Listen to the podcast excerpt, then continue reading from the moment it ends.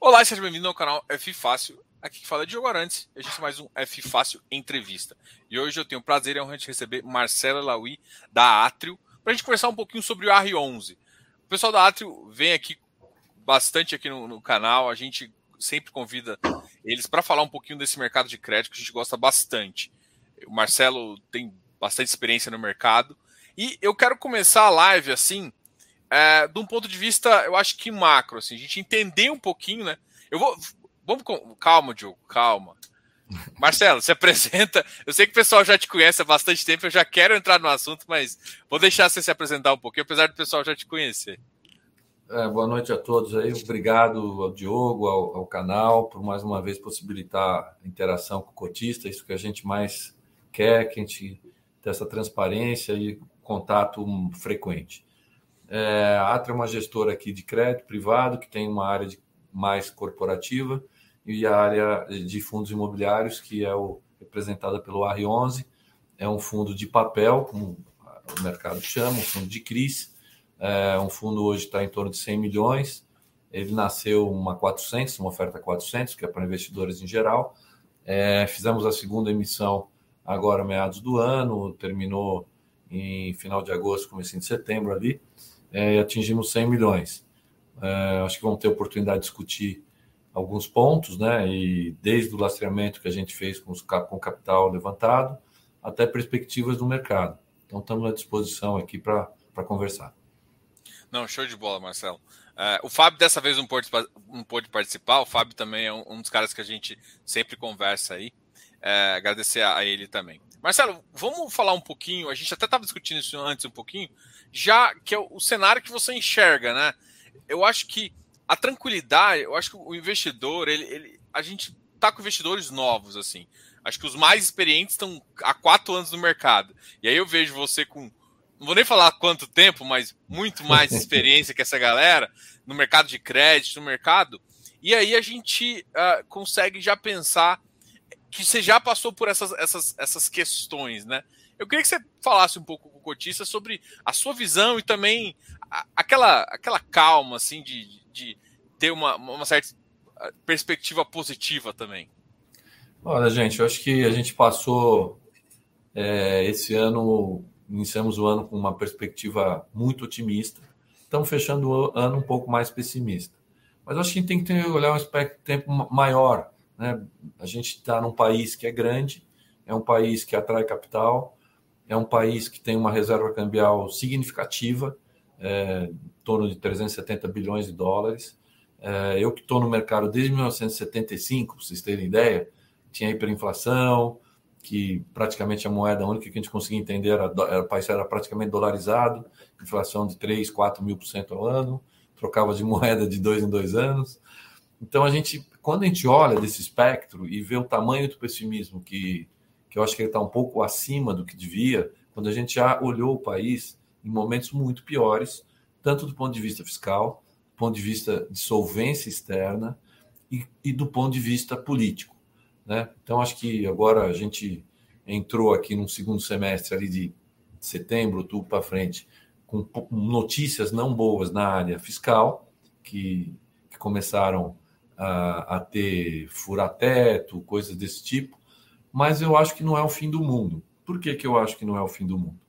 Porque o país é, é, ainda detém um, uma importância é, no cenário global importante. Né? O Brasil, apesar de, da desvalorização que a gente viveu, ainda é um país que atrai capital, a economia real recebe investimentos. O Brasil, em nenhum momento esse ano, deixou de receber investimento estrangeiro em economia real, né? o, o que a gente chama aqui de investimento em fábrica, investimento em compra de empresas e tudo isso. Tivemos um pouco de saída de portfólio, que é de bolsa, esse tipo de coisa, mas vamos lá, gente, acabou de acontecer o Nubank. Olha aí, olha como tem interesse pelo mercado, né? É, pelo país Brasil, pelas possibilidades. Então, acho que a gente tem que pôr a cabeça um pouco no lugar, às vezes, e olhar, falar, olha, o mundo não vai acabar. O Brasil, ele, é, com direita, esquerda, centro, não sei, o país se mostrou muito é, é, é, resiliente no ponto de vista é, constitucional. Né? Ele foi testado algumas vezes aí nesse atual governo, ultrapassamos isso, é, conseguimos seguir em frente, vamos ter uma eleição, independente do que acontecer, um exemplo está aí do lado. Né? Chile teve eleição, ganhou a esquerda radical, no dia seguinte estão se dando a mão, vamos fazer o Chile unido. Eu já passei por isso muitas vezes. Voltando lá atrás, 2002, quando o Lula ganhou, né, era o fim do mundo, né? A dólar foi para tava 1,20, foi para 2, foi para 4. Aí o Lula entrou, cartas brasileiros, pôs um governo, é, uma parte econômica mais pé no chão, a coisa andou. Então, eu acho que a gente tem que ter um pouco dessa cabeça de que o mundo não vai acabar, o Brasil é um país solvente, é, tivemos uma puxada de juros é, que foi bem feita, na minha opinião, e com a robustez necessária. Quem está acompanhando, acredito que a maioria dos nossos ouvintes cotistas é, tem atenção nisso, que são investidores. A gente viu uma, uma abertura de taxa de uma magnitude importante acontecer, principalmente em outubro e novembro. Né? A gente está falando de taxa de juros que saltaram da região de 9, 10 para 12,70, curva mais longa, e hoje já estão caindo ali pra, abaixo de 11 para 10,5. Voltou, né? Voltou, acho que pô, já vivemos aqui. O que, que eu acho que vai acontecer? Eu acho que vamos ter mais uma alta de, de Selic, né? Eles foram rápidos. Talvez houve um engano de descer para 2, na minha opinião, sim, porque em nenhum momento a inflação esperada aqui, o relatório Fox, o ponto que a gente queira ver, veio abaixo, muito abaixo de 4, né? Então acho que teve um, um pouco de otimismo ali. É, e agora a gente vai voltar. E eu acho que o pior momento de, de, de, desse temor de, juros explodir, de tudo isso acontecer, já, tá no, já estão nos preços. Haja vista que muitos mercados é, sofreram dois, três meses. No nosso próprio relatório, a gente viu o IFIX cair, se não me engano, quatro meses seguidos, Bolsa quatro meses seguidos. Agora a gente olha o dólar, que, que é um putz termômetro, o dólar no ano está estável, as pessoas não lembram disso. Pega 12 meses do nosso relatório, a gente fez, o dólar está estável em 12 meses, porque novembro do ano passado para novembro desse ano, é, ele estava já na, na, nessa batida. Aí teve uma queda no início do ano e pô, voltou a subir. Agora, eu acho que a gente vai é, é, continuar vivendo num país governável, a gente vai continuar no, vivendo num país que produz, produz moeda forte, que é um país exportador, e é um país que tem 220 milhões de habitantes. É uma, é uma, é uma economia capitalista, é uma economia que, mesmo em regimes é, de esquerda, que foi do PT, e de centro-esquerda, que foi do PSDB, são governos que privilegiaram a empresa, o capitalismo, com mais ou menos força para privatizar, para reduzir Estado. Mas em nenhum momento deixou de ser feito. Não vamos jogar fora é, o que a gente vem conseguindo fazer. A gente fez uma reforma de Previdência, a gente fez agora o, o, marco do saneamento, a gente tem fatos bons acontecendo. Poderiam estar mais rápidos? Poderiam, mas eu acho que a, a, a ciência econômica ela não é uma ciência exata, ela não é matemática. Ela, ela é, é, é, temos que fazer o possível. Poderia, talvez, um achar isso, achar aquilo? Ok. Só que tivemos pandemia, atravessamos pandemia. Eu acho que a gente vai sair. O meu conselho, tudo que eu já vivi, é, assim, de 0 a, a 100 de, de, de, ruim, eu já vivi 99, que foi 2000, que foi 1987, 88. Depois vivi 90, de, de 0 a 100 de, de crise, foi lá 2001, 2002. Eu acho que nós estamos vivendo algo perto de 30, 40, se eu fosse por peso. Porque vocês não sabem o que é viver num país que não tem reserva externa. Né? Isso, graças a Deus, a gente tem. Então, quando você olha lá, estamos dívida pública imobiliária, está indo para 70, 80, dívida é, pública federal como um todo, nossa imobiliária passou de 100. Pô, mas nós temos 400 bi de dólar, 370 bi de dólar. Mas a gente tem um caminho para trilhar. Então, é, o mercado se fechou um pouco para algumas emissões, a gente acha que isso é passageiro. Vai voltar em março, abril, a gente vai enxergar, a gente vai conhecer melhor os programas é, dos políticos que estão aí. Né? E eu não, não, não, acho que o pior momento de, de teste né, disso passou, que foi um momento constitucional. Isso realmente é, um, é mais perigoso, gente, porque a economia ela vem a reboque de um bom arcabouço é, constitucional, fiduciário, de, de, de, de, equilíbrio de poderes. Né? Por mais que a gente às vezes fique revoltado, que houve um fato político, que teve um gasto público errado e tal, a democracia ainda ela foi preservada. E só através dela a gente vai conseguir avançar. Tá? Então, acho que a minha mensagem de fim de ano é essa. Poderia ser outra, né? como foi do final do ano passado. Mas a economia, sim, ela é cíclica. Né? Então, a gente tem que saber navegar dentro dela. Tá? Legal. E, e assim, a, o ano que vem se enxerga, assim, você ainda tem manter o otimismo e tal. E algumas perspectivas de inflação, você acha que a gente, é, com essa taxa de juros chegando a, a ancorada ali às on, a 11,5 por aí, você acha que a gente vai conseguir reduzir? Você acha que o, o governo vai gastar, vai voltar a gastar? O Congresso vai gastar e a inflação ainda é um, é um risco a se considerar? Como é que você enxerga esse cenário, até para o pessoal se programar em relação a, a rendimentos aí, que eu acho que muita gente quer saber? O que a gente viveu, se olhar os últimos 12 meses lá esse ano, ou, ou, do começo da pandemia, abril 20 até agora, você olhar da onde veio a inflação, você vai ver que ela não veio de demanda, né? longe disso, não houve aumento de consumo.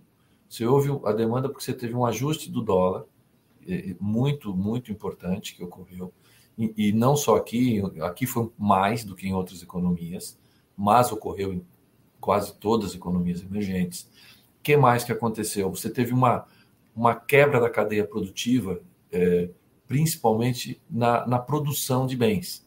Né? Teve uma desorganização. Isso fez o, o custo de produção subir. Além do que, o Brasil foi ainda carimbado com a crise hídrica, que você jogou também o custo de energia, aí elétrica, que é importante, a base aqui, né? Você teve que usar térmica, ligar e tal. Então você teve quase que uma tempestade perfeita. Por isso que eu, que eu digo, acho que o, o, momento foi agora, quer dizer, foi agora, esses últimos três, quatro meses, chegando agora, final de dezembro. Eu acho que daqui para frente, minha, nossa previsão de inflação é voltar para uma inflação de um dígito. Tá? Eu não, não sou bola de cristal, mas é, é já, já espero uma inflação é, cai, cadente. Eu acho que a gente pode estar tá, é, começando entrando safra e tudo isso primeiro semestre, a gente já começar falar inflação de 6, de 7, com tranquilidade. Tá? Você olha relatório Fox, tudo isso, tem gente muito mais abaixo. A gente acha que vem, se a gente conseguir voltar para um 12 meses acumulado na casa aí é, de 9, de 8, que é um cenário que eu acho que, é, que seria excelente para estar tá chegando lá no mês de junho, por exemplo, finalizando o primeiro semestre. Não acho que o dólar vai muito mais, porque está tudo aí é, sem nenhum, nenhum comentário político, mas nós temos Lula ganhando o primeiro turno, praticamente, né? É, independente de ser um ou outro, as pesquisas estão mostrando, olhando cientificamente. Quer dizer, está no preço desse dólar. Tá? Ah, mas chegar na hora e foi ele mesmo. Mas aí depende quem vai ser o ministro, quem, é, quem é as, as alianças que vão ser feitas. Então, tudo isso vai gerar volatilidade. Mas, de novo, eu acho que o mundo não vai acabar. Eu acho que o setor que a gente está, que são os fundos imobiliários, a gente tem um lastro imobiliário que é muito bom, a gente tem um lastro de juros que também é com cupom razoavelmente defendido em relação dessa alta de juros, haja visto os dividendos que estão sendo distribuídos, não só pelo nosso, mas por vários fundos de papel, que se mostraram extremamente menos voláteis que os outros setores, né? não falando mal de, de tijolo, de logística, de shopping, de laje, é, e também que são beneficiados pela inflação. Né? A gente consegue se defender bem nesse tipo de produto. É, do ponto, só para falar mais um pouquinho, acho que do ponto de vista externo, a gente é, pode ver uma, uma, uma, ajustadinha de taxa de juros lá fora, também está no preço, tá? E uma coisa boa que o mundo lá fora está crescendo. Né? A gente pode estar tá um pouco pior aqui, mas o mundo crescendo é bom para a gente né? porque você tem um todo gerando riqueza e essa riqueza gosta, está indubitavelmente claro que ela gosta da economia real brasileira. Isso eu falo sempre de boca cheia, porque as empresas vêm para cá, todo dia se abre, ah, não, um foi embora, outro foi embora, Ford foi embora, ok, mas pô, de outro dia BMW embora, voltou a aumentar a fábrica. Cada dia você vê, as empresas vêm para o Brasil é ainda um hub importante e é o hub mais importante da América Latina, né, de negócios. Então, é, essa é a nossa crença, acho que a gente acredita no Brasil. é, apesar de, de, da onda de pessimismo, a gente passou por várias. Eu acho que a gente vai passar por essa e vai e vai e, vai, e vamos seguir adiante, tá?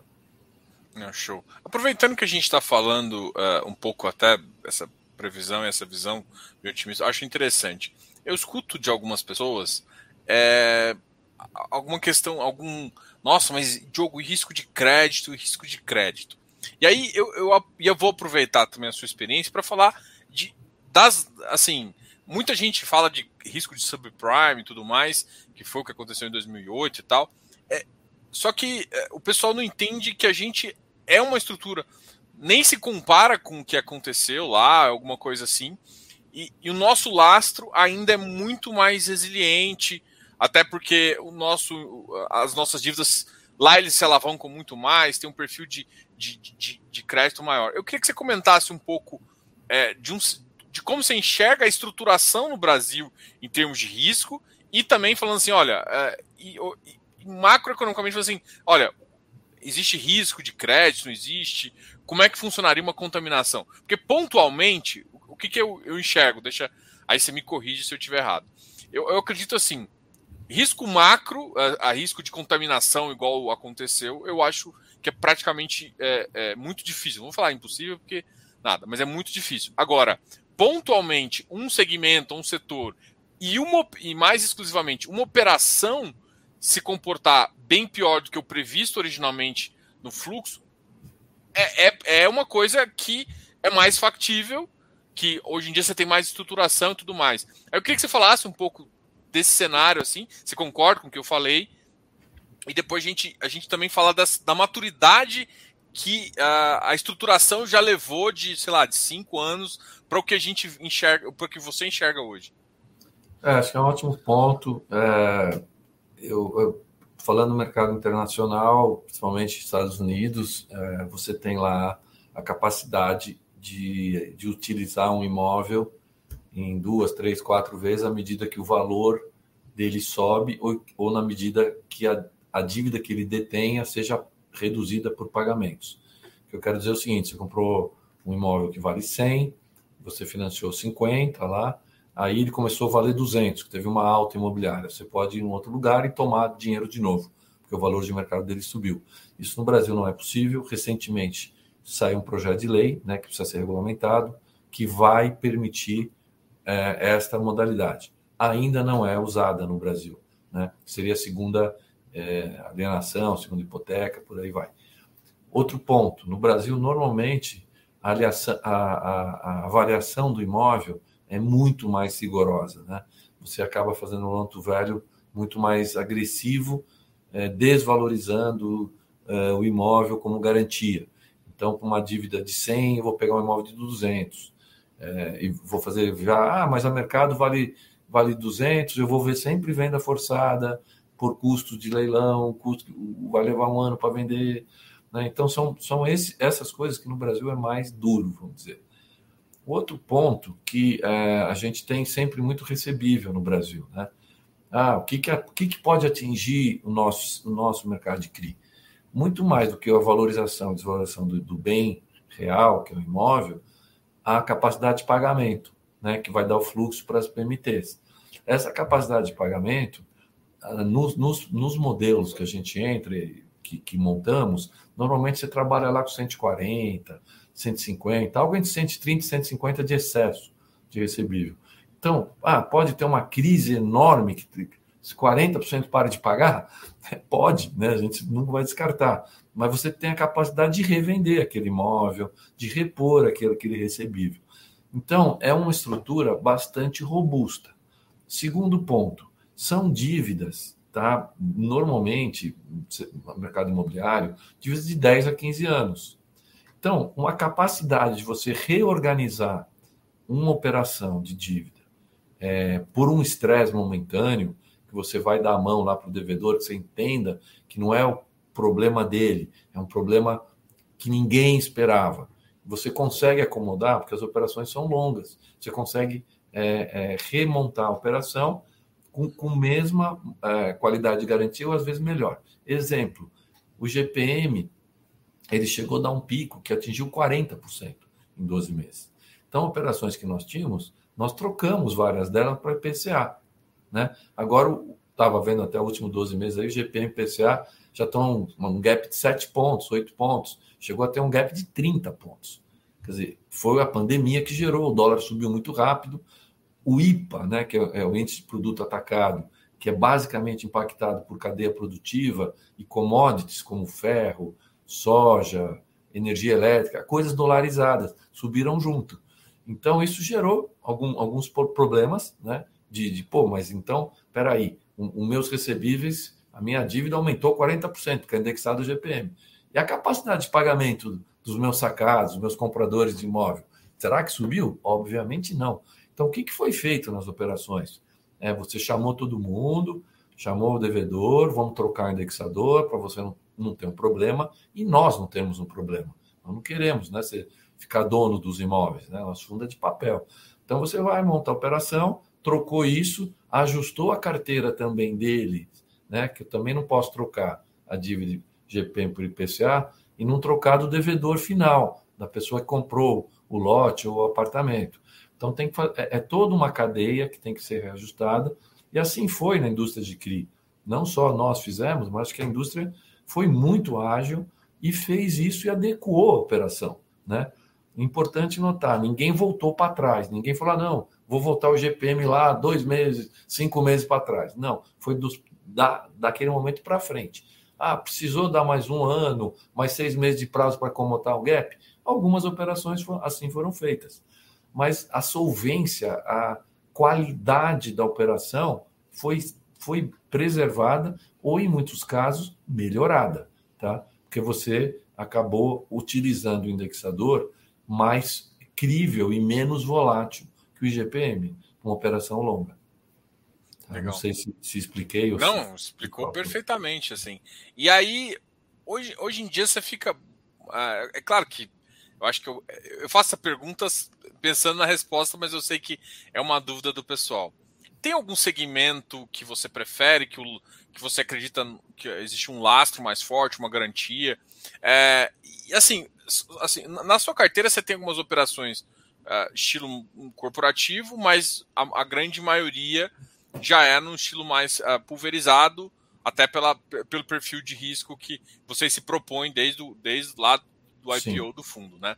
É. E como é, que você, como é que você enxerga essa visão? Assim, ó, esse segmento eu gosto disso, eu gosto dessa garantia. Recentemente eu recebi uma pergunta sobre LTV que, uh, que o pessoal falou assim, cara, então se o LTV cai muito, significa que, que a opera que tá ruim, que é ruim, significa que vai dar calote. Eu falo, cara, não, às vezes um LTV de 80 com uma garantia solúvel há, há pouco tempo, igual você falou, estressado, é melhor do que um de 20 com uma garantia um pouco mais complicada de Isso, ter que vender. É, é. Eu concordo, concordo, gênero no grau. Eu prefiro ter um lanto velho na Faria Lima a 90 do que um, sei lá, no, na floresta amazônica, um lote lá a 40. A velocidade de venda do ativo, se tiver que executar, é completamente diferente, né? Então, é, por exemplo, a gente só, em geral, aqui no fundo, né? Você perguntou setorizados, né? Quando a gente montou o fundo, a gente comprou pouco de high grade, operações muito conhecidas, muito robustas, é, com taxas menores, para ter lastro na carteira, uma estabilidade. Porque além de tudo isso, quando a taxa de juros sobe e desce, os CRIs também são marcados na curva, né? Então isso acaba mexendo no patrimônio líquido do fundo, tá? Então você tendo papéis que dão uma ancoragem, você precisa vender, você faz caixa rapidamente, papéis como Pão de Açúcar que a gente tem, papéis como RNI, é, papéis de, de, qualidade indiscutível, empresas de capital aberto, né? Uh, é, GL, G, temos GLP, que é a maior, maior empresa de, de logística, de locação.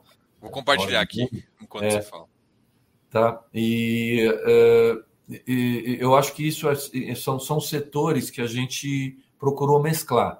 A gente ultimamente fez um pouco de loteamentos, né? A gente fez lá meados do fundo da, da vida do fundo. Então, alguns loteamentos, que é bem pulverizado. É, temos uma operação também única de multipropriedade. Era para ter feito mais uma, mas aquela história.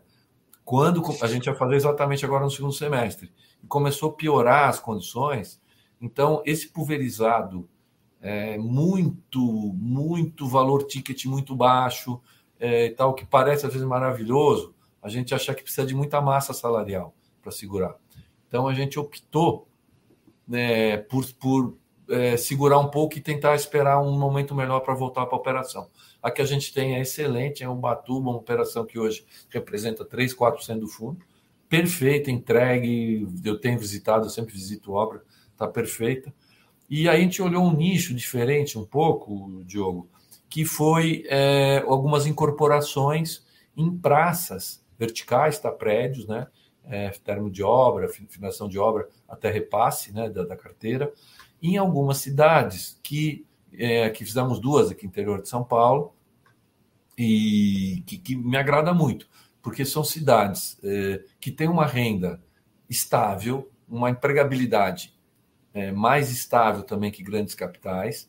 Então a gente, estou é, até falando uma coisa que ainda não está, uma aqui em São José dos Campos, né, que a gente vai, vai pôr esse mês, que é uma cidade estável, se você ver o volume de distrato é zero, entendeu? É uma coisa tranquila, é, com um loto velho fantástico de 60%. É, a gente vai liberar o dinheiro em medição de obra, 80% vendido. Né? Fizemos outra em Tapetininga, que é uma cidade aqui no interior de São Paulo, que tem renda agrícola, quer dizer, renda de, de agricultura também estável, uma cidade ainda que está começando a se verti verticalizar. São cidades aí com. São José nem preciso falar, o número de habitantes, sei lá, 500 mil, mas somar tudo ali dá mais de um milhão. Tapetininga já beirando 200 ali. Então, são cidades que você tem uma liquidez também. Né? E diversificar. Vamos ter loteamentos em mais interior, mais cidades é, mais periféricas, vamos dizer, tem um centro periféricas ali, porque para a gente atingir também o yield que a gente quer, você vai buscar algum tipo de loteamento é, que você consegue ter uma taxa melhor pelo, pelo retorno que esse loteamento dá. Então, uma coisa que a gente olha bastante, mas muito, é o DRE, né? Para quem sabe, né? demonstração de, de resultados, da, como se fosse um balanço, né? A gente pega, esse cara tem que dar lucro, essa, essa incorporação tem que dar muita margem, né? Então, a gente, quando vai olhar o high yield, é diferente quando eu olhar o high grade, que aí eu tenho muito mais peso na empresa que está tomando dinheiro é, do que na empresa do high yield, que te, tem que ser um bom negócio. Né? Tem que ser uma coisa com muita margem, porque é, a empresa ela é menos robusta em termos de, de, ter, que, de ter que pagar se não, não for, se a operação não der certo. Então, é, a gente olha é, esses setores, então, falando de CRI, de papel, é, eu não gosto, eu particularmente, você falou qual que você não gosta. Eu não gosto, assim, é, CRI Venture, às vezes, às vezes eu me deparo com uma cribento de uma empresa de médio porte, por exemplo, que aí não tem um lastro imobiliário, é um aval da holding numa debênture imobiliária, aí é uma garantia com loto velho meio forçadão, sabe? E aí são aí você vai olhar o recebível, não, são contratos que ele tem lá de fornecimento. Isso apareceu muito em logística, por exemplo, que crise de papel de logística, de empresas médias, de, com galpões a gente acabou, e eu vi saindo com taxas baixas, na minha opinião. Então a gente declinou, né? Porque é, é, assim, uma coisa que eu não, não sentia confortável. Às vezes eu prefiro fazer um loteamento popular, que eu sei que é, eu vou ter uma margem operacional muito maior do que aquela operação apertadinha de logística, né? Um negócio que quase que está saindo porque está na moda, porque o e-commerce bombou, eu sei, ok, mas vamos ver a operação aqui do cara, né? Como é que tá? Então eu, olho aquilo e falo, pô, esse cara tá querendo captar pô, quase nível de GLP que opera galpão. Então eu falei, aí eu prefiro dar dinheiro a seis lá para o GLP, que eu sei que eu durmo, do que dar oito com um cara que não é que ele é ruim, mas ele é médio. Né? Ele não, não é uma empresa multinacional, não tem capital aberto, governança diferente. Né? Então, esses um dos setores, eu dando um exemplo que eu lembrei aqui. Ah, mas tá. eu acho que o high, high yield, que é o nosso caso, ele, ele é uma coisa de alfaiataria, sabe? Ele é uma coisa boutique, né? Você fazer eh, tailor-made, né? É, o que, eu, o que eu sempre escuto, assim, é, já, já vivi um pouco isso, é que é, esse tipo de, de cara, você tem que meio que também enfiar uma governança ali, né? Você acaba. Você pega um fluxo que o cara é forte, você pega uma DRE, um resultado operacional que o cara tem, porque parte disso vai ser comido um pouquinho pela própria estrutura que você vai. Você vai ter que engessar ele um pouco, né? É, sim. E, e aí, se, imagina, se o cara já fez uma ou duas operações com você, ele já sabe qual que é o modelo que você vai. de como é. você vai engessar ali. É porque você tocou num ponto muito importante. Quando pessoa quer fazer, quer fazer um desconto de recebível para alavancar ou em outra operação, ou para trocar dívida, que em muitos casos troca de dívida que a gente gosta, porque é longa, é, ele, ele assina, principalmente pela primeira vez, ele faz lá um CRI. E quando ele, ele na cabeça dele é uma coisa simples, só que a dinâmica do CRI é, ela não é tão simples, né? porque tem que manter as duas, três PMT de margem, tem que manter o fundo de reserva, tem que manter o fundo de despesa, né? Tem, tem que manter a, a razão de garantia. Aí, quando você começa aquilo, você tem que estar do lado do empresário e tem que estar robusto aqui nos controles. Onde é que você vai buscar isso, né? Você vai colar lá na securitizadora, vai colar no cara, vai pedir relatório de venda, relatório de pagamento, é, distrato, revenda, velocidade que está sendo feito isso, vai falar com imobiliários na região. Então, esse, esse dia a dia, que eu acho que tem que estar muito perto do, da, da, da, da, operação, que é a operação longa. Né? É, Maquinato, por exemplo, fazer uma comparação, tem operações corporativas, desconto de recebíveis, que a cada 30 dias você sabe se é bom ou ruim. Não dá, não vai levar mais de um mês para você levar susto, né? Que, que gira, que giro de carteira, né? Duplicata, desconto de fornecedor para a indústria. O mercado imobiliário ele é diferente, né?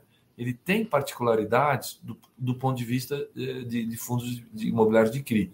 Completamente diferente do fundo imobiliário de tijolo, né? Que você tem lá, você comprou o bem e tal, e vai administrar o bem. Da mesma forma, como você colocou, eu vou ter que administrar o meu crédito. Administrar meu crédito, eu tenho que estar colado no empresário. Da mesma forma, se fosse um prédio, tenho que estar colado como é que está o prédio, estão alugando, quebrou vidro, entendeu? A garagem não está sendo bem alugada. É mesmo, não muda muito, né? Muda o, o, o, o ativo que eu vou pilotar, né? E do crédito, que acho que a casa era a equipe, consultor imobiliário que a gente tem, é, advogado, enfim. Você tem que ficar sempre seguindo o crédito. Né? Não, legal. Eu vou aproveitar que a gente está falando de crédito e, e, um dos assuntos que, que até você tocou nele, mas ficou uh, bem que a gente conversou bastante, uh, foi a questão de marcação a mercado, né? E a marcação do mercado eleva um pouco da taxa. E aí, Sim. vocês colocaram uma, uma coisa que eu achei bem legal, né? Vocês tinham o um pipeline com uma taxa indicada, e em algumas operações vocês conseguiram aumentar essa taxa. Sim. Aumentar aqui, algumas aqui, por exemplo, de estruturamento residencial, vocês aumentaram meio por cento. Algumas vocês aumentaram uma, um bit, até um ponto percentual aqui nessa, nessa residencial em liquidação aí. Então, é, fala um pouquinho sobre como que é essa negociação, se sempre dá para ter esse repasse, é, como, que você, como que é a lógica de você pensar assim, olha, cara, eu não tomo essa operação com, essa, com, com esse mercado a menos de 10. Eu queria que você é. falasse um pouquinho para o pessoal isso. Então, aí, no nosso caso, a gente foi até um pouco é, bombardeado na época, Diogo, porque ocorreu o seguinte: a gente fez o follow-on, levantamos capital, né? Tínhamos o pipeline toda, toda agendada, e o mercado começou a virar, o mercado começou a subir juro, o clima fiscal mudou, é, é, PEC de precatório, todo, todo esse barulho que a gente falou no começo. Então, o que, o que, que a gente fez? A gente revisitou o pipeline, conversou com, com o devedor, falou: olha, o mercado mudou.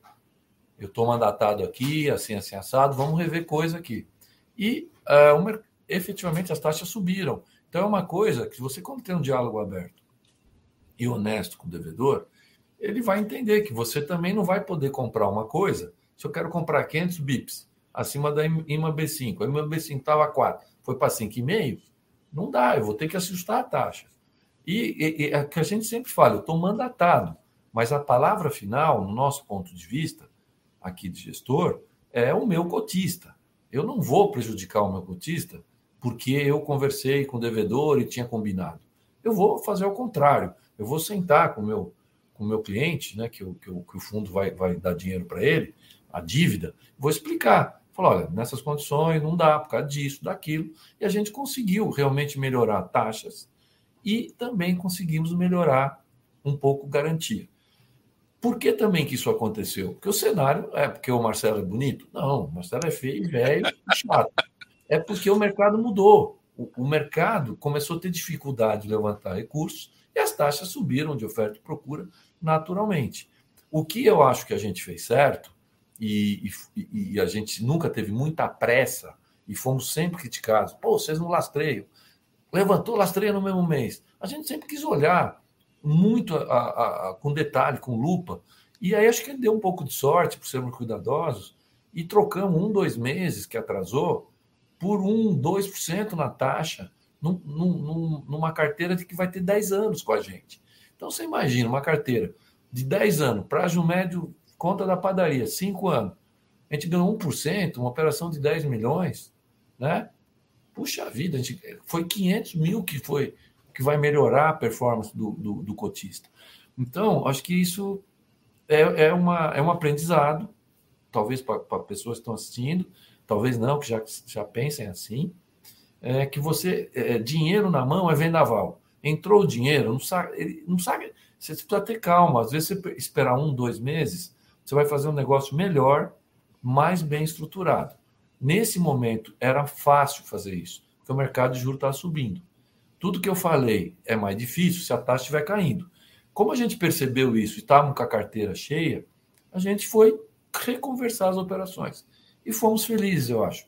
É, até antecipando aqui, o fundo, não, não, chegamos lá ainda, mas praticamente ele vai estar todo lastreado em dezembro, tá, gente? A gente já fechou novembro com, com, com 70 e pouco em CRI, e esse mês já, já vai liquidar. Então, é, a gente vai baixar a carteira de FIIs, também que a gente ficou gordo com ela. Nós não achamos ruim, porque a gente conseguiu capturar um bom, um bom dividendo, né? É, foi melhor que aplicar com taxa mais baixa para 10 anos. A gente trocou um mês ali ou dois e melhorou, e com, com, com dividendo yield interessante que a carteira de FII deu. Então é isso, o fundo não, sabe, respondendo até alguns fóruns que a gente viu, o fundo não é FOF, não quer ser FOF, ele vai ser um fundo de CRI, às vezes vai ter lá 5%, 10% de FII, vai em novas emissões quando a gente faz caixa, né? Esse momento, ele chegou a ter mais, ter 40, alguma coisa assim, mas não é normal, tá? Legal. Uma das coisas que, que eu acho que o, que o mercado acho que ainda tem que evoluir um pouquinho é que uh, a, a, a operação estruturada ela tem um tempo de maturação. Eu acho que teve muita gente que conseguiu ser feliz em algumas estratégias, você montar às vezes uma operação porque cabe um fluxo maior e tal, é, uma operação e tranchear elas e, e usar as, as, as, as operações para fazer isso. Mas não é o comum, né? O mercado, o mercado teve muita gente você vê que estava alocando muito rápido e só que aí, aí gera uma segunda pergunta para você, né? A primeira, eu queria que você explicasse também mais ou menos o prazo de operação e tudo mais. E uma segunda, é, outra coisa que ficou comum é a questão do warehouse, né? É, que não é uma coisa tão normatizada ali, né? Você colocar em fundo parceiro, você já monta as operações, vai colocando no fundo parceiro, depois você recompra, né? Só que acontece uma coisa que, por exemplo, se você tomar o dinheiro, depois você tem que comprar na taxa pré-organizada lá. Você não teve esse tempo. Então, eu queria que você comentasse sobre esses, esses dois assuntos, né? O tempo, mais ou menos, de estruturação e como você enxerga essa questão de warehouse e tranche.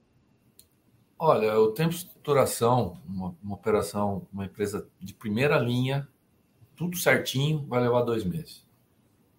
Menos é difícil, tá? É, se tiver que mexer em documento, mexer em garantia, licenciamento, registro de imóveis, é, liberar garantia, pré-pagar alguém para liberar garantia e tudo mais, vai para os 90 dias, pelo menos. Quanto a esse ponto de vista do warehouse, eu vou até.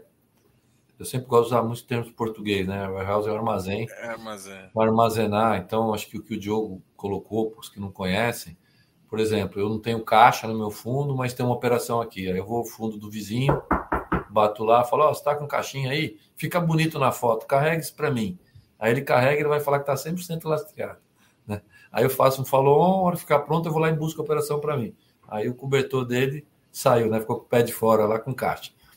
Então, isso é uma operação que é, é quase uma barriga de aluguel, né? E a gente não fez aqui, não faz. É assim, é, não sei se farei, não sei. É uma coisa que a gente não tem. A casa é grande, a casa átrio, uma casa de um bimei poderia fazer é, nos outros fundos, mas a gente não. Sabe, eu não tenho pressa. A gente chegou aqui, nós olhamos a operação.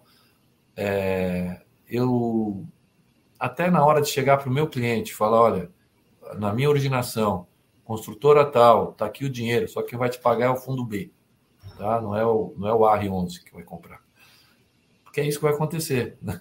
Vai comprar lá na primária lá e eu vou fazer uma secundária aqui para mim, para o meu fundo, né? Vou comprar na segunda tranche, na, na, segunda vez, né? Então a gente não faz. Sou contra, não sei, não, né? não sei. A gente não, não pretende utilizar esse expediente. Tá? Legal. Eu vou, vou voltar aqui no relatório. Só, tem... só, só, um ponto. Claro. É, a gente não fez warehouse, armazenamento, mas tem duas ou três operações nossas que nós fizemos um pool de fundos pequenos, tá?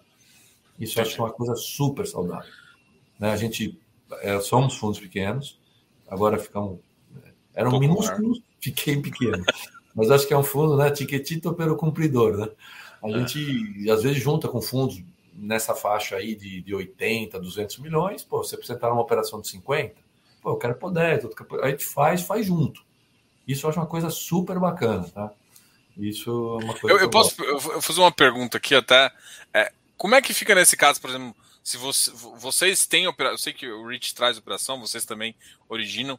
É, como, é, como é que funciona o, o de originação em relação aos outros players, né? É, você cobra dos outros players o, o FII, reverte para o fundo? Como é que. Não, normalmente a gente joga tudo para o fundo, você tem uma despesa da securitizadora de estruturação, que a seguradora tem um trabalho danado. Sim. As pessoas acham que não, mas eu gostaria de convidar alguns para ficar lá. E ela tem esse custo, né? Quando existe uma operação dentro de casa, ela acaba saindo muito mais barata. Por quê? Se é uma operação que foi feita toda aqui, lá, dois, três fundos, ou só a gente fez, e eu gosto de fazer, às vezes, com dois, três fundos, porque você ouve crítica, né? O cara fala, pô, a garantia tá ruim. Outro fala, não, eu vou fazer isso para melhorar. Você agrega, fica agrega, você é, traz valia para a crítica construtiva da operação. E nesses casos, normalmente você não tem uma distribuidora distribuindo o CRI, tipo uma XP, uma Guide, uma BTG, que você vai lá, você já compra, né, high grade, por exemplo, você já compra de um cara desse, normalmente. Você comprou, a taxa é baixa e tem todo o lucro que ficou lá, que é, é, é válido, é um lucro para pagar a estrutura de distribuição e a, e a securitizadora. No nosso caso, uh, os, os FIIs nossos só são pagos para, para estruturação. Quando a gente origina, não existe FII distribuição. Né? A gente não. A gente passa tudo para dentro do, do fundo. Legal. Uh, aqui eu, eu, vou compartilhar o, o relatório aqui. O relatório está cada vez mais legal, assim, com bastante informação. E uma das coisas que eu acho que o pessoal tem olhado e tem chamado a atenção, a gente já comentou, você já respondeu a questão dos FIIs, né? Que vocês estão diminuindo, vocês usaram ali como uma reserva de oportunidade ali para ter um carrego mais interessante do fundo. É, qual que é a taxa média que você que o pessoal pode esperar? E também assim, é, o que vocês gostam mais? IPCA, GPM? Como é que vocês planejam essa carteira nesse sentido é, de alocação? É, deixa eu entender bem a pergunta, né? Essa carteira que a gente está vendo aí, ela, quando saiu o relatório de dezembro, né, a gente está quase no fim do mês, ela, salvo chuvas e trovoadas, é porque eu estou dependendo de subir um, um, título na B3 no dia 23 de dezembro. Assim, essas datas a gente sabe como é que é. Né? Então deve, deve fechar com sei lá, alguma coisa da ordem de 2% em caixa, em compromissada, é, e o resto, 1%, 1% talvez de compromissada, 2% de FIIs que vão sobrar aí, vai dar uns 3%, e o resto, algo entre 96 e 97, CRIs. Né? Então, esses CRIs, a gente balanceou eles bem e está aumentando a porção IPCA. Então, essa operação que vai entrar, a gente vai, vai e entraram, né, esse mês, mais algumas operações que você não está vendo aí, né, esse mês é, é, entraram uma operação em CDI mais 6,80, já está fechada, já está aí dentro, tá? Tem uma operação de de é, IPCA mais 1268, que entrou. É uma operação é, que a gente fez aqui também, esqueci de falar. Ela vai entrar, já está adquirida essas duas, tá? Não, não tem. Então são 12 milhões e meio que vai comer desse caixa. E vai entrar mais uma de 10. Essa de 10 vai entrar a IPCA mais 10, que é de São José dos Campos. Então, essa de CRI, a de CDI mais 6,80, é, desculpa, é CDI mais 6,80, a gente pôs uma, uma, operação de 2 milhões e meio. É uma operação que a gente fez é, junto com outra casa, tá? eles ficaram com uma parte, a gente com a outra.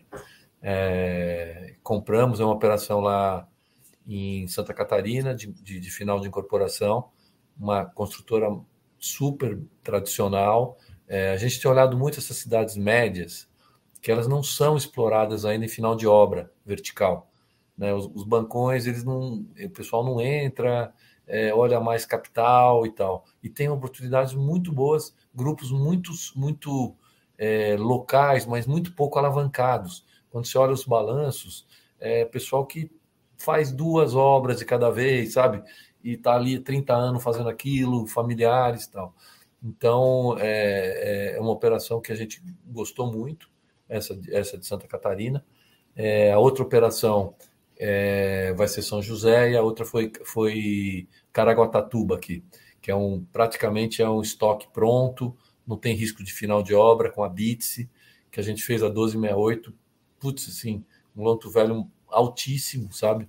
É, gostamos muito da operação. Tive lá, inclusive, com o Fábio, até dou dando um, um oi para os cotistas. O Fábio sempre participa, que ele é o RI, está com problema de corda vocal, não pode falar muito tempo. Deixa ele, de, deixa um abraço para todos. Então, acho que a carteira ela vai ficar muito mais, muito mais em PCA, tá? Esses GPMs que sobraram aí, tem um que a gente está, assim, perdeu um pouco de time para fazer o shift, né?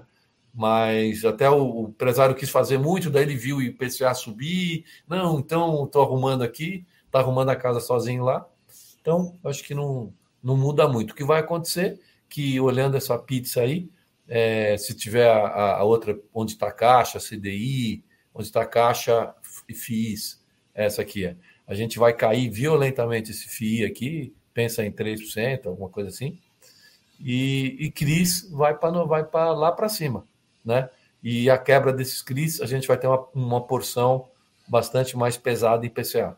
As taxas estão rodando ali na casa de 10%, acho que é a média dos dois. Né? Isso. Ali. O IPCA vai subir um pouquinho, que vão entrar esses outros mais gordos, né? 10 e 12,68. Tá vendo? Acho que valeu a pena. O CDI vai subir também. É, o, o, o CDI vai subir bem, né? Porque é 6,80. Essa operação de CDI, cara, é, é, um milhão e meio, que ela aparece na carteira. É um milhão e meio, é um, um pouco do fundo, vai para 3,5. Eu, particularmente, não gosto de operação de CDI em mercado imobiliário. Mas a gente fez um pouco, até para ter e, e, ter que prestar atenção, sabe? Aquela coisa, vou fazer coisa boa, né? Fizemos a CK, construtora, que esses caras do Santa Catarina, tem uma RNI, que é capital aberto, tudo maravilhoso. Então a gente tem que prestar atenção, né? Porque você não tem quase nada, você nem fica olhando, né? Então é, acho que é sempre legal você ter, ter os três, os três indexadores, né? Nem que seja um pouquinho só esse daí. Não, legal. Tem uma pergunta aqui da, da Georgia. É, em relação à subscrição, o fundo tem planos? É, eu acho que é em relação à emissão, né?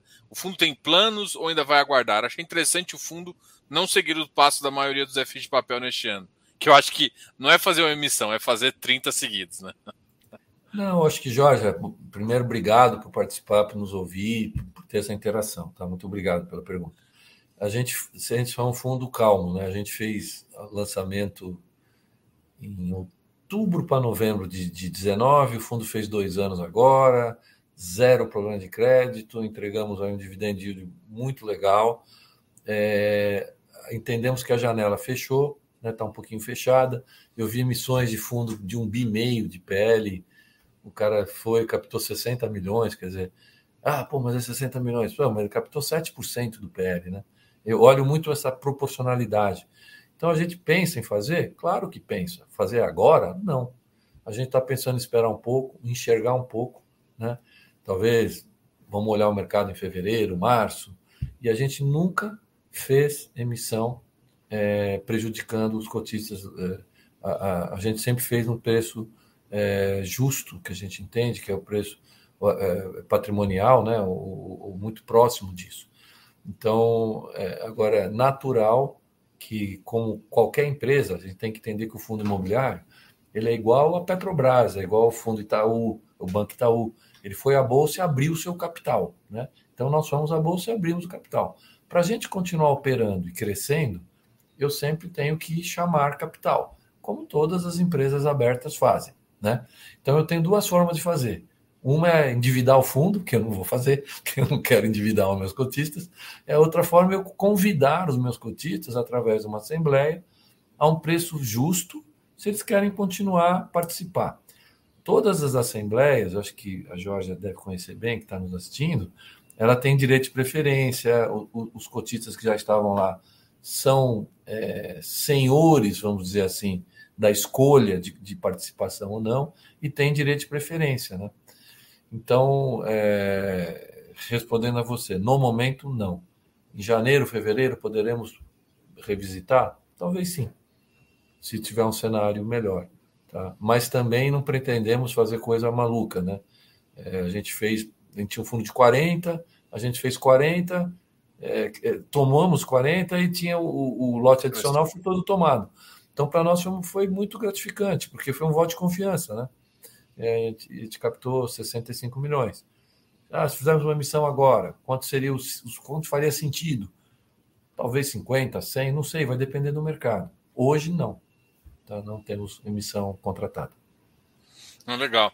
Isso que você falou, é, eu acho que o mercado tem que entender também que às vezes você tem que tentar. Eu acho que tem que ser bom para os dois, né? Vamos dizer assim, né? É, o cotista tem que entender que o fundo, um fundo pequeno, ele, os custos começam a ficar porque você tem um custo mínimo de algumas coisas. Sim. Então é interessante um, um, fundo um pouco mais robusto, né? É, isso Sim. é interessante. Mas de certa forma também a gente vê a contrapartida que também não, não dá para fechar o olho e tocar assim, ah, mas eu tenho não é só ter pipeline, né? Eu acho que isso que você falou. Não, eu consigo enxergar que o mercado não, não tá querendo agora. Eu é. acho que essa visão dá, traz um conforto para muita gente, tá? Eu vou, vou até fazer o, uh, fazer o advogado aqui, que às vezes eh, tem, tem posições que, que me incomodam, porque assim, no, no frigir dos ovos também a gente tem é, duas situações, né? É oferta e demanda, né? Você tem um bom produto, mas Sim. cada vez as pessoas procuram mais quando falta. Sim, e aí, quando falta, é hora de, de colocar o balde e colocar é. um pouquinho. Mas se você só colocar, não vai ter a demanda e, e, e aí você vai você vai estar trabalhando como se fosse um fundo aberto, que não é a intenção de ninguém é, aqui nesse. Até, é, até porque a gente estava investido em outros FIIs, quer dizer, vamos acabar os FIIs esse mês, quer dizer, como é que eu vou chamar capital se eu estou investido em outros FIIs? Eu não sou FOF, né? Defendi o tempo inteiro aqui. Então eu vou, eu vou no ritmo aqui, né? É óbvio que eu acho que espero que, que o fundo vá crescendo, que seja bom para todos, né? É, o ponto que o Diogo colocou é importante. O, o fundo, na época que lançamos, nosso break-even era 30 milhões por causa de custo, estamos três vezes isso, um pouco mais, então diluiu bastante custo. E... É, eu vou, vou, vou, colocar aqui no, no, aqui, acho que, assim, não é uma referência, não é uma, sei lá, eu, eu, gosto, eu gostei muito do relatório de vocês, né? Tá cada vez mais completo. Da última Obrigado. vez eu tinha falado umas coisas com o Fábio, ele, pô, ele corrigiu, ele corrigiu, desculpa, não é, não é que corrigiu, ele melhorou, né? Ele, Sim, ele, acho que é, é, somos muito afeitos a receber sugestões e críticas. Acho que é isso que é o melhor para gente. Não, e isso é, assim, uma das coisas de elogiar. Isso vocês estão sempre. Estão fazendo um relatório de 31. E é engraçado, né? Que vocês não têm só esse relatório, e tem até o relatório para o cotista preguiçoso, né? Eu tô, eu, eu tô com aberto aqui, ó. É um você resumo. quer saber só. É, é. eu chamo de cotista preguiçoso. Se o cara é preguiçoso, você só olhar isso aqui. O cara, e aí o cara pode fazer isso.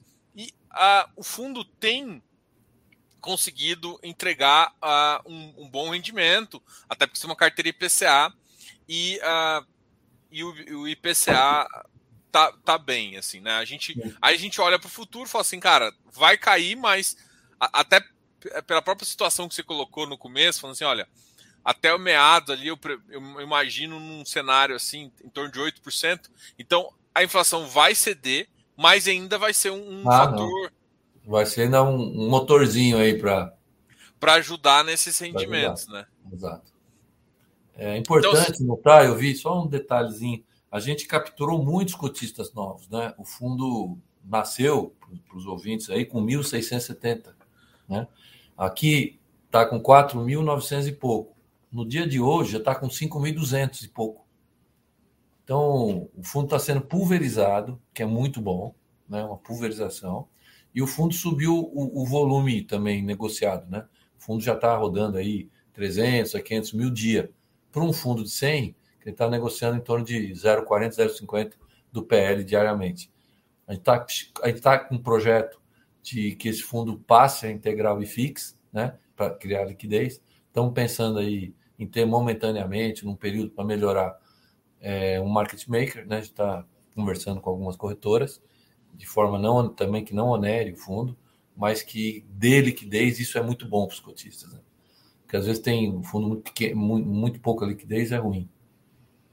Não, com certeza. É, é, essa questão eu, eu gosto bastante, né? Você pensa assim, olha, a gente tem que. É, a liquidez é o que faz as, a, a, atração de, de alguns cotistas maiores, assim, né? Mas o fundo de vocês, ele, eu acho que ele.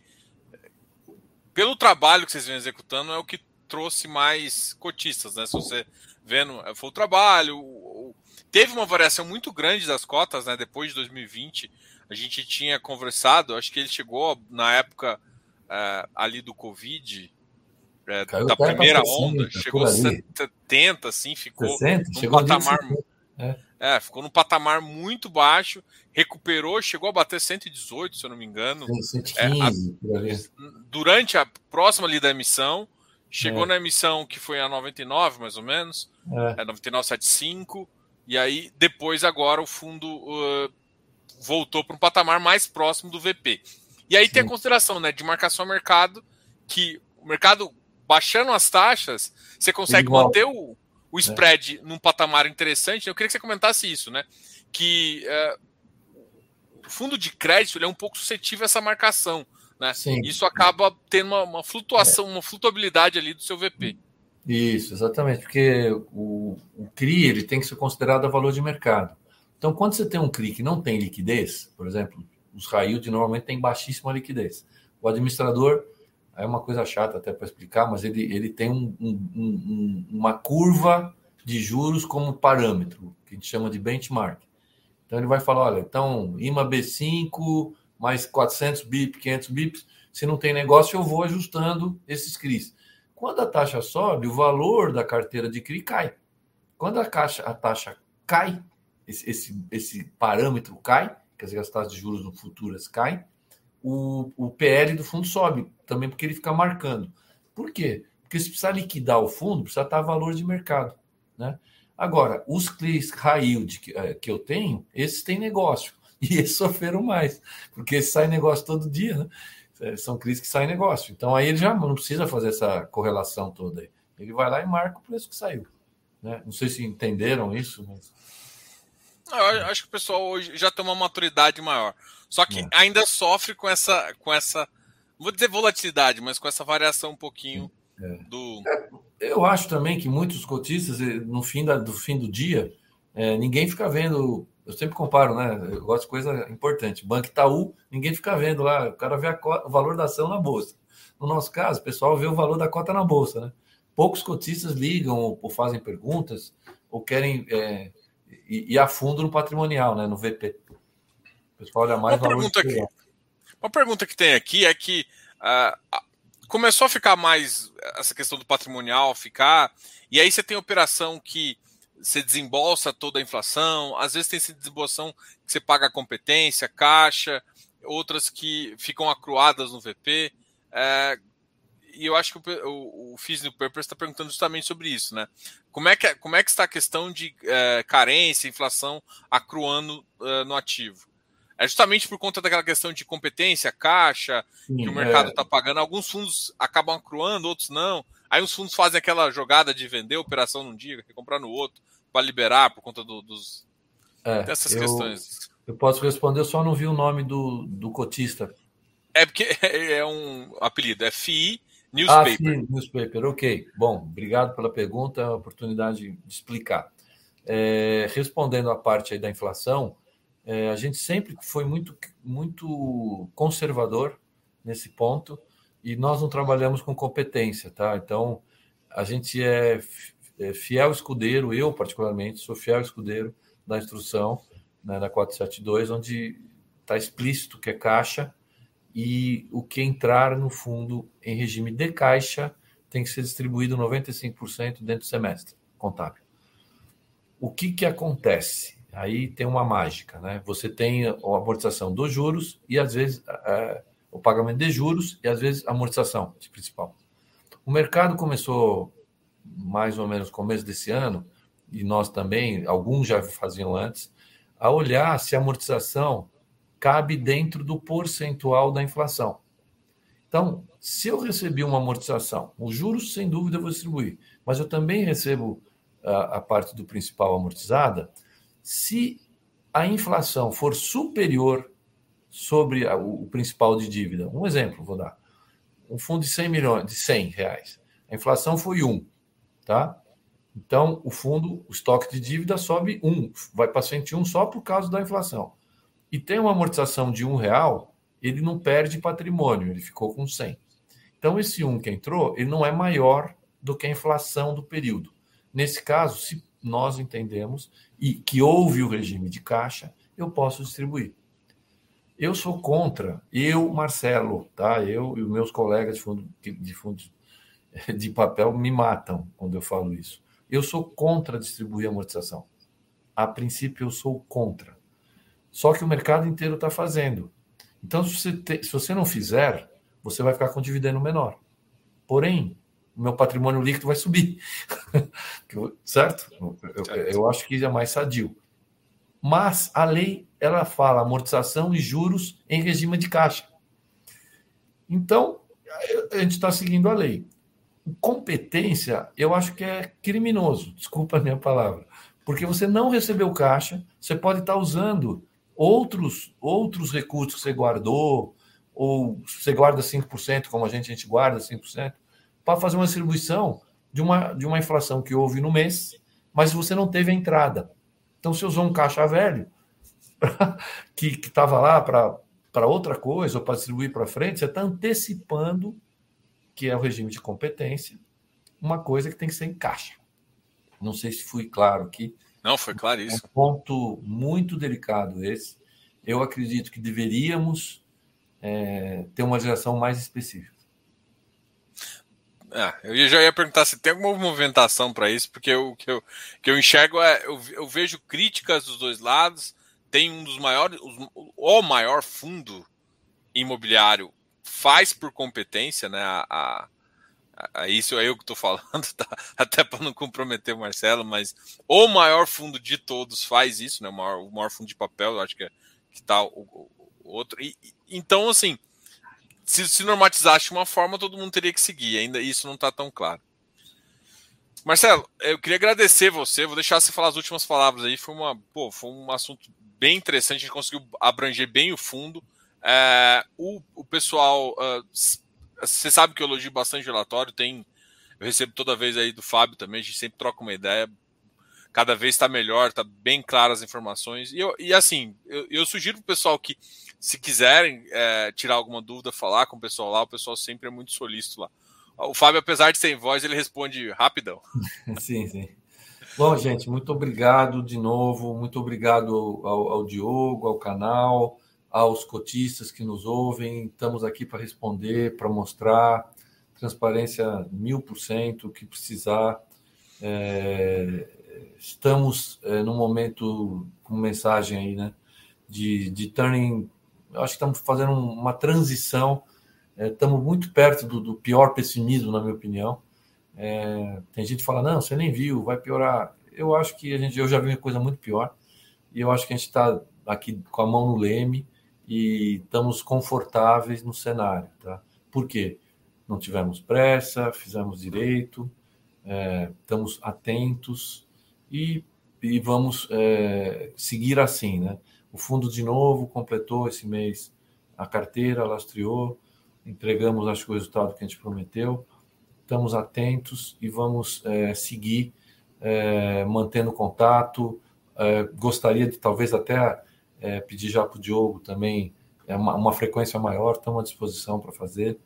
E se não, e para final, acho que um Feliz Natal aí, boas festas e que todo mundo aproveite, que foi um ano muito duro, né, do ponto de vista de pandemia, de tudo isso.